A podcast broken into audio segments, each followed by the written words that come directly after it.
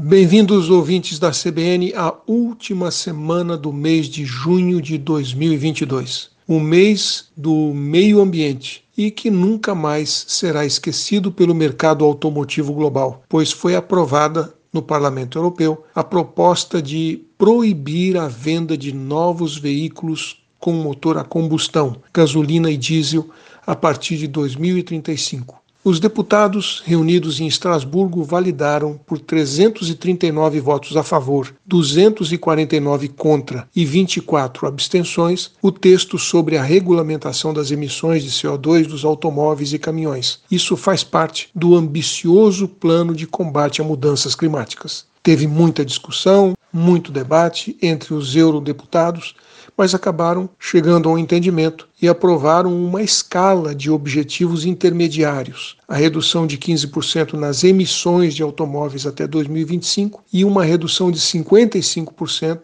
até 2030. Lembrando que a venda de veículos novos será proibida, mas os antigos continuarão circulando por um bom tempo.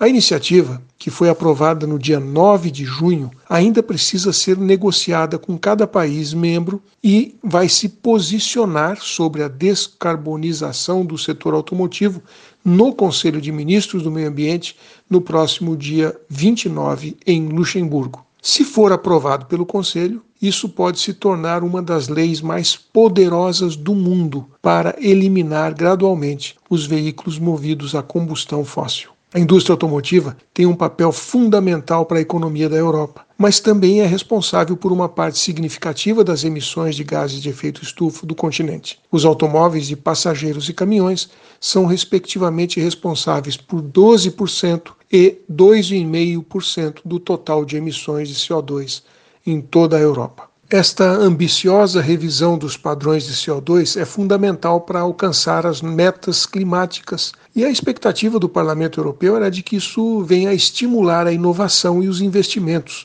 dos fabricantes de automóveis. Só que é mais complexo. Né? Além disso, os 27 países membros da União Europeia serão obrigados a expandir as instalações de eletropostos para permitir que a mudança para os carros elétricos aconteça os pontos de carregamento terão que ser instalados a cada 60 quilômetros em todas as rodovias. Mas o desafio de alcançar a neutralidade de carbono até 2050 vai impor ainda outras medidas, inclusive forçar os maiores poluidores a comprar crédito de carbono. E isto sim pode significar uma fantástica oportunidade de negócios para o Brasil, desde que estejamos preparados para isso, é claro.